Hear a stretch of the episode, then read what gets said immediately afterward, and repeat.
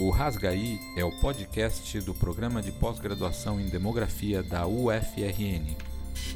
Aqui falamos sobre demografia, estudos de população e ciência em geral. Rasgaí.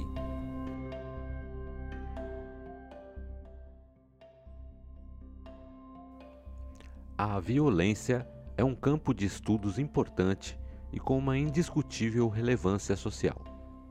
Normalmente, o número de homicídios é usado como indicador para analisar a evolução da violência ao longo do tempo. No Brasil, entre 1990 e 2017, o número de homicídios passou de 32 mil para mais de 65 mil, segundo os dados disponíveis no Atlas da Violência, gerido pelo Instituto de Pesquisa Econômica Aplicada, IPEA, com a colaboração do Fórum Brasileiro de Segurança Pública. Quando vemos esses dados, em termos absolutos, os números assustam e, em grande medida, isso faz muito sentido. Mas é preciso olhar os dados de modo mais detalhado para entender melhor a sua dinâmica. As mortes violentas ocorrem de modo seletivo. Mais da metade dos homicídios que ocorreram no ano de 2017 foram de homens entre 15 e 29 anos. E do total de homicídios de 2017, mais de 70% foram de homens negros. Além disso, eles não ocorrem de forma uniforme no território. O risco de homicídio, portanto, depende de características sociodemográficas e socioespaciais. E, se analisarmos a partir desse recorte, a situação é muito mais grave, pois o crescimento dos casos de homicídio não atinge a todos de forma homogênea, mas o risco cresce para homens negros e que vivem em regiões de maior vulnerabilidade social. É por essas e outras razões que o estudo da violência pode ser entendido como um tema demográfico. Analisar a violência, os homicídios e as causas violentas de morte a partir de um olhar demográfico ajuda a entender essas especificidades, e isso contribuiria para melhorar as ações e políticas de segurança pública, otimizar os investimentos em segurança para que se focalizem nos públicos e contextos nos quais os eventos contêm maior risco de ocorrer. E foi esse o desafio da pesquisa proposto pelo mestrado do Pedro Henrique Freitas, ele defendeu sua dissertação em demografia aqui no PPGDEM em 2021 e analisou a violência no município de Natal a partir das perspectivas demográficas e socioespaciais. Ele adicionou um elemento contextual que, dado o momento em que a pesquisa foi desenvolvida, não poderia faltar: o impacto e a influência que a pandemia da Covid-19 pode ter tido nesses indicadores. Pedro é geógrafo de formação e agora, depois que terminou o seu mestrado, continua com seus estudos no doutorado em demografia aqui no PPGDEM. Seja bem-vindo, Pedro. Sua pesquisa trouxe um importante elemento de reflexão e de impacto para as políticas públicas. Não foi à toa que ele recebeu destaque na imprensa local quando foi concluída sua dissertação. E foi matéria tanto de jornal importante no RN e também de uma entrevista em um programa daqui da região, e que os ouvintes do podcast podem assistir no nosso canal do YouTube do PPGDEM, youtube.com barra demografia UFRN, tudo junto. Enfim, conta pra gente, Pedro, um pouco sobre o contexto da sua pesquisa e os objetivos gerais. Olá, professor Ricardo, minhas saudações a todos os ouvintes. É um grande prazer poder estar participando do podcast Rasgaí e também comentar a respeito né, da dissertação de mestrado sobre a orientação do professor Javes, onde podemos fazer uma análise espacial bem detalhada dos homicídios né, das CVLIs em Natal durante os anos de 2019 e 2020. É, o objetivo da pesquisa né, foi compreender como se comporta espacialmente o fenômeno das condutas violentas letais intencionais, né, as CVLIs, que são os homicídios, no espaço intraurbano natal, suas características, bem como o efeito da pandemia da Covid-2019 neste processo. Então, É, para tanto, analisamos o padrão, as características da Sevelis no espaço intraurbano do município Natal nos anos de 2019 e 2020, ou seja, no contexto de pré-pandemia e de pandemia, a partir de uma abordagem espacial, né, que considera a distribuição dos homicídios no território e a relação dessa distribuição com a segregação socioespacial presente no município e também com os equipamentos públicos. Sim, e uma contribuição importante da sua pesquisa foi fazer uma análise das ocorrências de morte violenta de forma mais desagregada, ou seja, a escala de análise pôde ser feita para um nível espacial menor que o município, como os dados normalmente são apresentados em outras pesquisas. Quais os dados que você utilizou e como foi efetivamente desenvolvida essa pesquisa?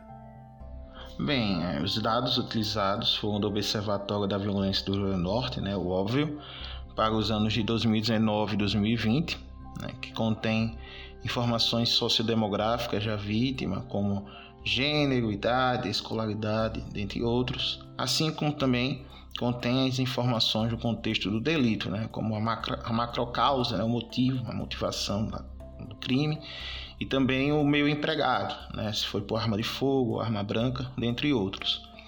No entanto, né, a principal informação utilizada né, para a pesquisa foram as variáveis de coordenadas x e y, né, o que possibilitou trabalharmos de maneira pormenorizada e detalhada, desagregando ainda mais o recorte espacial da pesquisa ao nível do local exato né, da, da severia do crime, né, evidenciando as características da vítima ao nível dos setores censitários.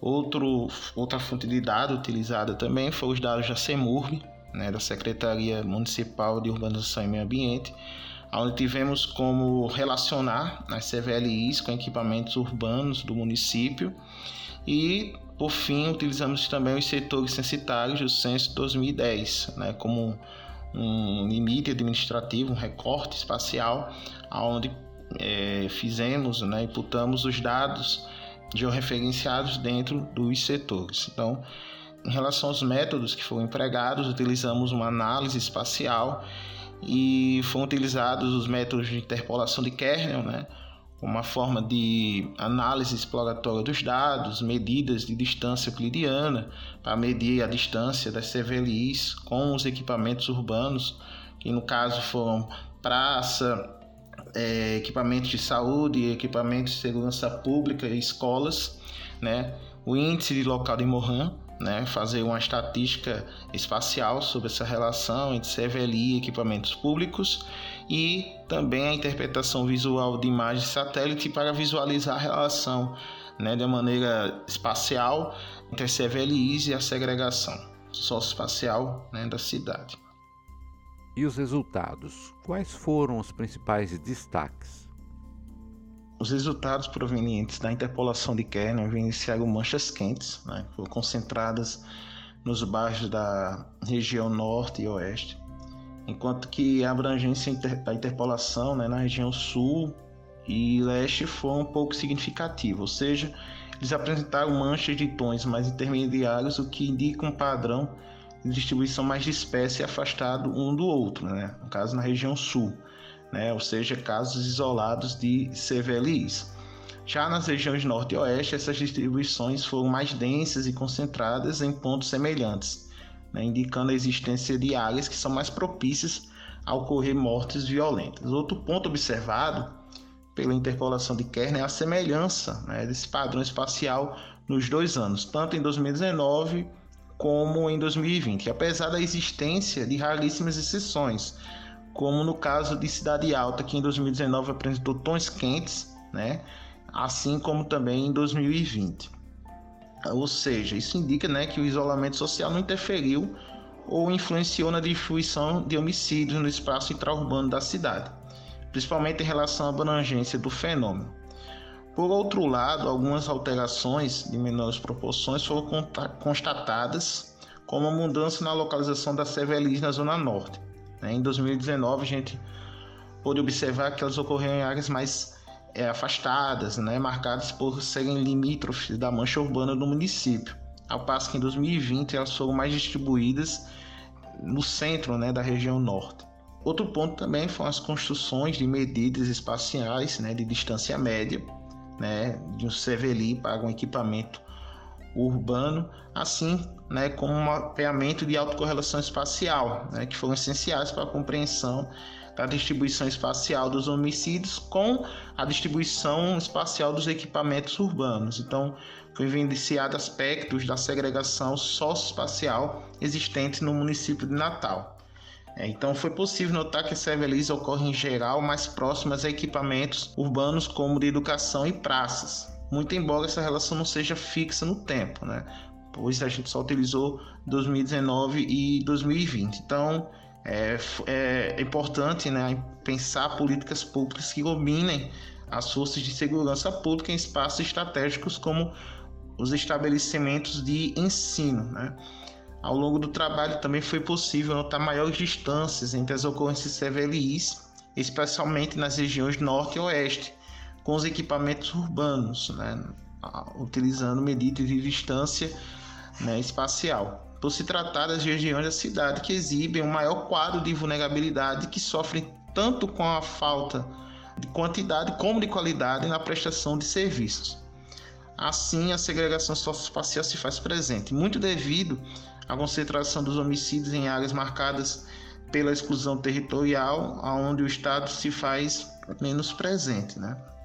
Já na relação das CVLIs, né, é, em relação à Zona Leste, a gente pode ver que elas ocorrem em menos quantidade e possui maior infraestrutura urbana, né? ou seja, essa relação entre CVLI e equipamento urbano, certo? Até por se tratar de uma região bem estruturada em termos de serviço.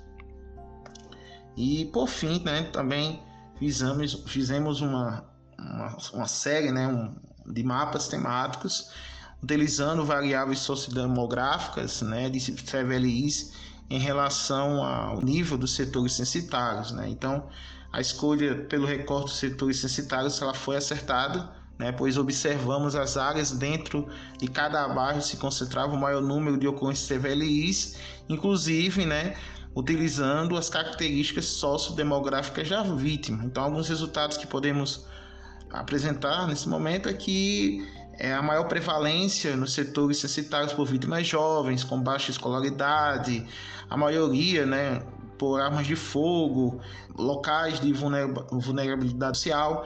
Então, a pesquisa, né, pôde verificar essa relação entre CVLI, equipamentos urbanos e também a discussão né, da segregação socioespacial no município. Então, na sua opinião, qual seria a principal contribuição da sua pesquisa para a sociedade? Bem, acho que um dos aspectos relevantes no trabalho é exatamente trabalhar né, com coordenadas X e Y né, em relação a essa temática, utilizar uma análise espacial né, de dados que ultrapassa o limite né, do agregado. Né? Geralmente se trabalha né, a violência com é, análises espaciais maiores, como regi grandes regiões, municípios e bairros. Né? E podemos, é, nesse trabalho, fazer uma análise ao nível né, da onde aconteceu o delito e também pelos setores censitários. Então, é um trabalho que se torna importante né, na relação violência, espaço e também demografia, pois podemos verificar o retrato né, das vítimas as características sociodemográficas delas ao nível espacial bem é, desagregado. De fato, é muito interessante essa possibilidade de análise. Os estudos que comparam regiões e municípios são importantes para termos um acompanhamento mais geral da situação. Entretanto, para lançar e traçar as políticas públicas de segurança que reflitam as especificidades de cada localidade, é fundamental que a análise chegue nesse nível de desagregação, ou seja, como podemos enfrentar um problema que não sabemos bem onde ocorre e qual o perfil de quem é mais afetado. Obrigado pela sua participação, Pedro. Parabéns pela sua pesquisa.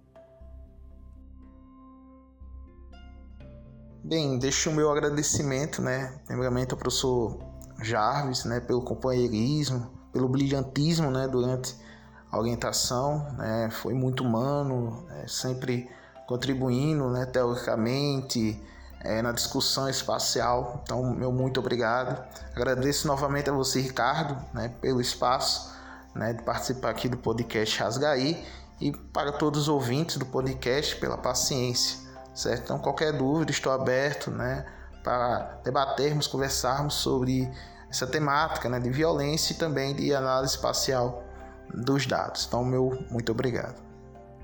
Se você ficou interessado no tema e quiser consultar a dissertação do Pedro Henrique Freitas, o link para o documento completo se encontra na descrição deste episódio. Vale a pena acessar porque a pesquisa apresenta um conjunto rico de informações gráficas e de mapas contendo os resultados dessa análise espacial. É isso. Esse foi o episódio 7 da segunda temporada do Rasgaí, que é o podcast do programa de pós-graduação em demografia da UFRN. Toda semana a gente traz um episódio inédito sobre diversos temas relacionados à área de demografia e estudos de população. Consulte e siga a gente nas redes sociais para acompanhar também outras ações que desenvolvemos. Basta procurar por ppgdem no Twitter, Instagram e Facebook. Você também encontra a gente no YouTube pelo youtube.com/demografia UFRN tudo junto. E tudo isso está reunido também no nosso blog demografiaufrn.net. Obrigado pela sua audiência no Rasgaí e nos ajude compartilhando nossos episódios nas suas redes. Eu sou Ricardo Gima, editor e produtor do Rasgaí, uma iniciativa do programa de pós-graduação em demografia da UFRN. Ficamos por aqui, um abraço e até a semana que vem.